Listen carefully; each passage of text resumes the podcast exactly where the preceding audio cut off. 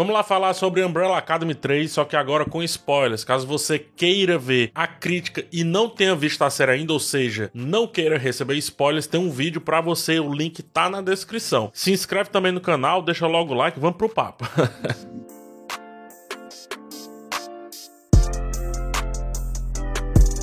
Eu falei no vídeo sem spoiler sobre a ameaça da vez ser algo exageradamente inanimado, né? A série traz o assunto do paradoxo do avô e coloca que também por conta disso as coisas estão novamente se destruindo, o mundo está novamente acabando. O paradoxo do avô é muito simples de entender. Ele conta que se você voltar no tempo e matar o seu avô ainda novinho, antes de ter a sua mãe ou o seu pai, né, no caso a filha do seu avô ou o filho do seu avô, não tem mais como você existir naquela realidade. Mas como você não existe naquela realidade, como que você conseguiu voltar para matar o seu avô, né? Então fica nesse paradoxo. E esse paradoxo é usado para debater se a viagem no tempo é ou não determinista. Por exemplo, no De Volta para o Futuro, o McFly, né, o Marty McFly vai sumindo quanto mais distante o seu pai vai ficando de conhecer e começar a namorar a sua mãe, né? Então ele vai sumindo daquela fotinha que ele carrega. A série cita o paradoxo do avô, no caso Umbrella, mas passa por cima de discuti-lo mesmo, sabe? Mostrá-lo além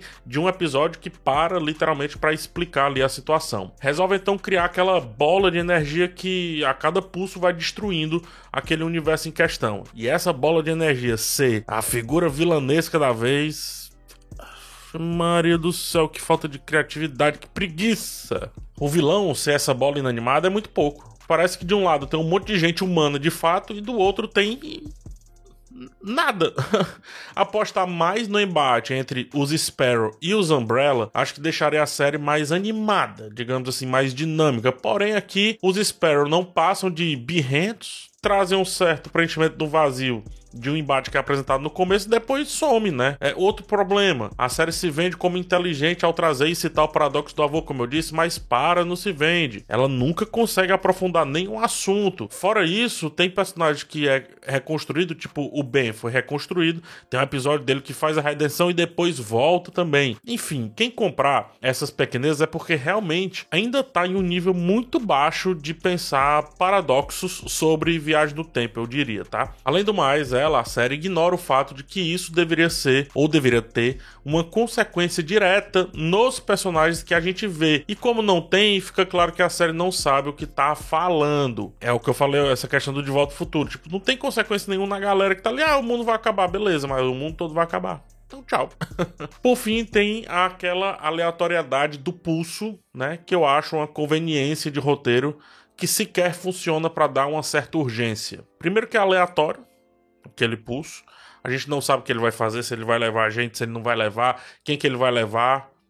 Enfim, gerando mais uma vez o sentimento de falta de consequências. É tanto que ao final criam uma outra ameaça baseada agora no Hotel Obsidian. Hotel esse que poderia facilmente ser o centro antagônico dessa temporada, né? Umbrella, inclusive, já que quer ser essa série de conforto, que basta os personagens existirem, eu acho que já poderia se colocar como uma série antológica, como por exemplo é o American Horror Story. Então, a cada temporada, uma situação diferentezinha ali para os Umbrella resolver e vida que segue. Assim daria vida longa e ficaria nesse rame-rame, né? Nessa superficialidade que essa temporada ficou. Agora, um ponto alto dessa temporada foi trazer o Reginald do mundo dos Sparrow, né? O Reginald que criou os Sparrow, um pouco mais para dentro da história. As interações dele com o Klaus são bem importantes para finalmente entendermos o pai também dos Umbrella, né? O Reginald dos Umbrella e também o Reginald dos Sparrow naquela realidade, para além da camada do pai ultra exigente que foi abordado nas temporadas passadas. Mostra inclusive como seria legal ver os Umbrella realmente treinados para uma boa finalidade, o que corrobora com esse lance de que a série já poderia ser antológica. Os Sparrow deram um pau lá no começo da temporada, né, lá no primeiro episódio, mostrando que o Reginald seria um personagem muito interessante se tivesse outros destinos, digamos assim. O problema aqui é que esse assunto precisa ser deslocado da narrativa para funcionar, assim como vários outros micro assuntos acontecem, né? Como por exemplo a questão da identidade do Victor e também como as dores maternais da Alison e principalmente a paternidade forçada do Diego. Dez episódios quando você vê essas soluções meio